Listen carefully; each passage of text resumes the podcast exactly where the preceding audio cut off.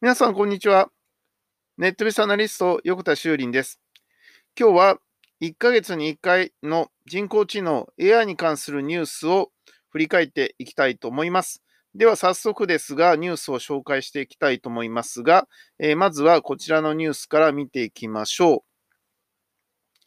はい、え今回はですね、えー、スマートスピーカーの話を中心にちょっとお話ししたいと思うんですが、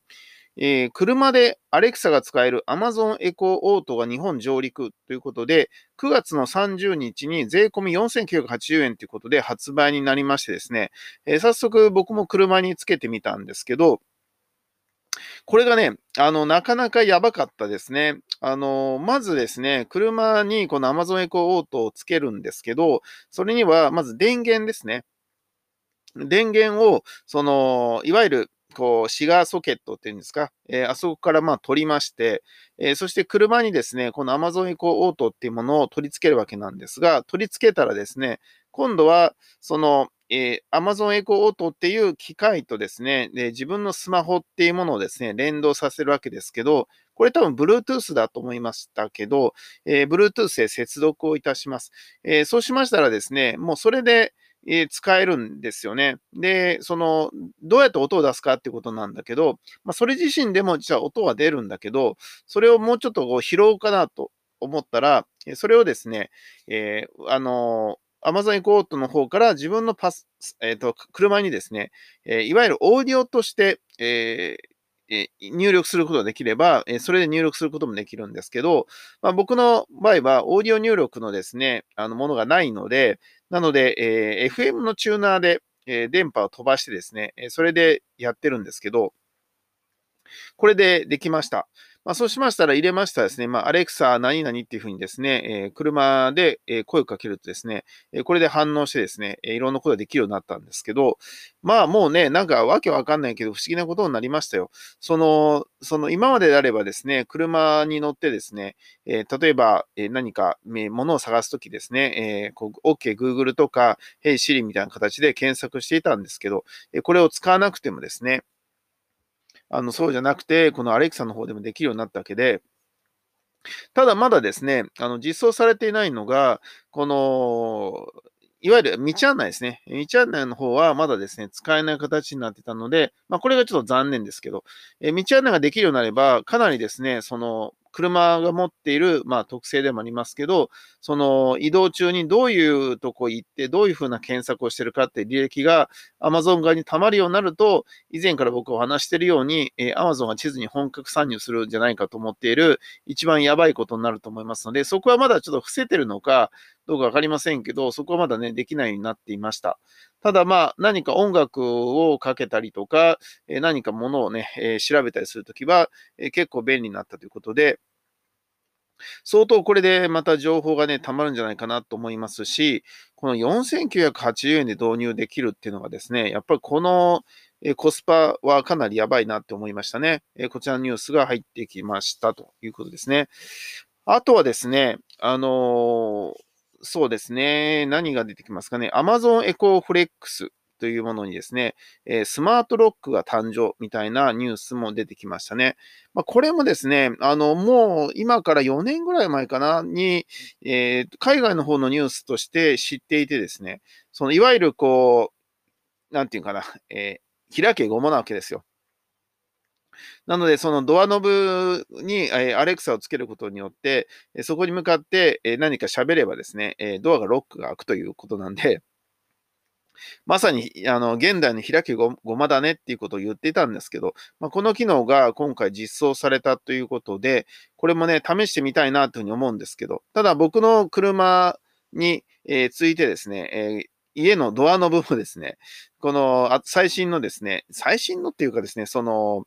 えー、こう、まだ対応しないですね。もっと古いですね。えー、ドアノブなもんですから、これをまだ実装できていないんですけど、まあ、こちらもね、あの、やりたいなっていうふうに思ってるんですけど、えー、こんなものもね、入ってきています。あとはですね、えー、まあ、スマートスピーカー関係のですね、ニュースということは、ちょっとアレクサ関係をちょっと紹介したんですけど、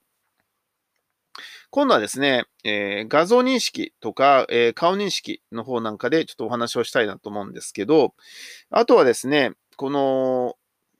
自分の顔をディズニーアニメ風に変換できる、えー、これなんて言うんだろうな、えー、 Toonify Yourself っていうものかな、というサービスとかが紹介されてるんですけど、まあね、あのー、いろんなね、サービスが出てきてますよね。その、例えば、自分の顔をおじいちゃんおばあちゃんに変えるとか、赤ちゃんに変えるとか、自分と、え友達、他人の顔をね、入り替えるとか、えこういったサービスがどんどんできていて、まあこれもね、あの結構危険で、その個人情報、というかね、え、自分の顔情報っていうものがどんどん収集されてですね、えー、そしていく。えそしてその一度入手したその顔情報っていうものからですね、紐づいているいろんな情報っていうのが、え一致することによって、例えば、その、えー、Facebook アカウントでログインすると実名が分かって、えー、その人の顔が分かってしまったりとか、まあ、いろんな情報と紐づいていくとですね、結構やばいかなと思うんですけど、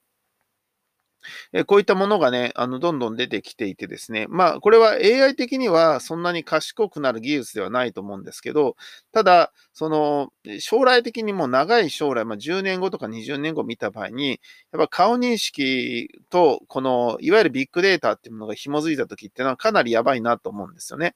例えば、その、今までは、その、個人が特定できない情報として、そのいろんなビッグデータとか個人情報、個人情報っていうかビッグデータですね。っていうのがありましたけど、で、そこにですね、えー、たくさん蓄積した後に、それと一致する顔はこの人ですってことがなった瞬間に、まあ、あの、簡単に言ってしまえば、あのまあ、わかりやすく言えばですね、あの、指名手配のですね、えー、よく、あの、貼ってるじゃないですか。あれって、その、この顔にピンときたらっていう風にして貼ってると思うんですね。だから、その顔としてピンときたら、えー、あの、ぜひ声かけてねって言ってるってことは、顔イコール、その人の個人が特定できる状態になる要素としては、非常に大きいということになるわけですよね。でも、その指名手配の写真の横のとこには名前が書いてあるんだけど、結局名前で探すっていうことは、この指名手配ではしないわけですよね。っていうことは、その、まあな、んでかって言ったら、名札をつけて歩いてるわけじゃないから、なかなかその名前から探していくってことはできない。まあ、現時点で今あるのは、例えば、えー、ホテルとかにですね、その旅行するときにチェックインで書きますよね、名前を。あの情報に、例えばその指名手配犯だったりとかっていう名前が書かれた場合には、それをですね、報告してるんですけど、まあそういうことぐらいでしか、えー、あの足がつかないですよね。あとはインターネット通販で、えー、仮にその名前で書いたところで、足はついてないんじゃないかなと思いますから、なかなかこれは難しいけど、でも顔写真の情報が入手できれば、結構個人が特定しやすいので、まあ、こんなニュースなんかもね、今後は出てくるんじゃないかなと思うと、えー、結構ですね、えー、怖いなっていうふうに思いますね。でですね、あとは、マイクロソフトさんからですね、偽造写真や動画を見破る技術っていうのがニュースになって出てきてるんですけど、これもね、あの、非常にね、こう、なんていうのかな、うん、面白いなと思いますけど、その、結局マイクロソフトが、この写真は偽物だ、えフェイクニュースだ、えっていうふうにしてですね、フェイク動画だっていう形で判別してるっていうことは、それを判別してるのは AI が判別してるわけですよ。だけど、その偽造写真とか動画を作っているのは誰かって言ったら、これも AI が作ってるわけですよね。そうすると AI 対 AI で、えー、その見破る方の AI の方が賢くないとですね、見破れないわけですよ。だから、その、誰の AI、どの AI を使って、そのフェイクニュースを作ったのか。で、見破る側は、それよりも優秀な AI を使っていけば見破ることができるわけなんで、だからもうこの時点でですね、まあこれもうどっちが先かって話になったらもうわかんないですよね。その、えー見破れないようにする作る側の方の AI の方が賢ければ絶対見破れないわけですよね。で、それって多分もう人間のレベルを超えてると思うんですよね。だからこれを言い出したらですね、もうキリがないなと思ってるんだけど、だからまあ分かりやすく例で言えば、その偽造紙幣ですよね。えお札の偽札っていうのが出回るんだけど、あれは偽札を作る技術。ですね、その印刷をして、例えば透かしを入れたりとかする技術よりも、それを見破る、えー、あの、偽札を作る人の技術っていうのが、えー、優れていればですね、これ見破れないわけですよ。だって、あの、本物の、えー、よりももっと高高画質でっていうか、あの、高品質のものを作ることができれば見破れないわけですよね。だから、その、今は印刷技術の方が、えー、あななんだ、えー、偽札を作る技術よりもレベルが高いから、だから見破れないし、偽札が出回らないんだけど、これが逆になってしまったら、え出回ってしまうわけですよね。まあ、こんなことがね、起きると思うんですが、ただね、そこでもやっぱりポイントになってくるのは、その偽札についているあの番号ですね。えこれはユニークな固定番号が、え連番で振ってるわけですけど、で、この連番で振ってる数字が、どっかで仮に使われてるとすると、そうすると、あれ、この番号が、例えば、あの、東京で使われてるのに、同時にね、札幌使われてるってことになれば、おかしいよね、みたいなことがわかるわけだけど、でも今までは、これらのものをですね、紐付けるっていうことが、えー、できなかったけど、まあ、この AI によってですね、え、全部のこういう、えー、なんていうかな、えお金の流れってものが、え全部ですね、デジタルデータになれば、えこのようなこともね、見破ることも今後はできるようになってくると思うんですね。で、ことになると、さっきの話とまた繋がってきますけど、え顔認識のいわゆる固有に持っているユニークな番号は何何をこう紐付けの、えー、ベースにするかっていうことですよね。だから、この偽札の話で言えば、それはユニークに持ってるものっていうのが、えー、と番号なわけですよ。で、えー、例えば人間であれば、それが顔っていうのがね、えー、ユニークなわけですよ。なの顔写真がユニークなんですね。だけど、名前ではないわけですよ。で、えこのような形で、えユニークなものっていうのが振られている情報は結構ですね、え今後情報としてですね、あの、精査しやすいけど、まあ、そうではないものっていうのは、あの、判別することできないっていうことになってきますよね。だからこの辺って、その、例えば偽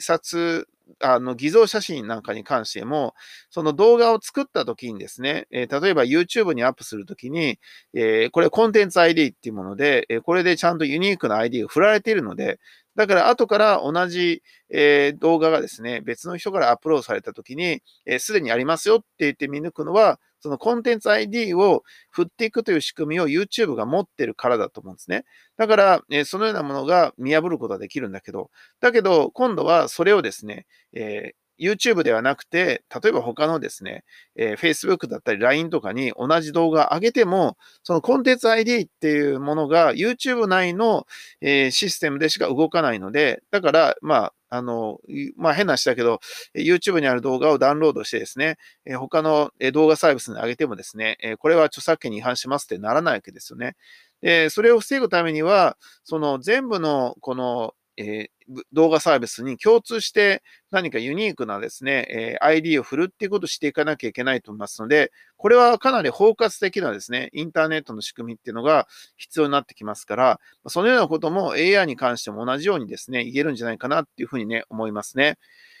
はい、えー、今回はですね、ちょっと、えー、一部のニュースを特化してですね、えー、お話をしていましたけど、えまたですね、ぜひですね、えポッドキャストの月1回でありますが、え聞いていただければ嬉しいなっていうふうに思います。ネットベースアナリスト、横田修林でした。ありがとうございました。ではまた明日。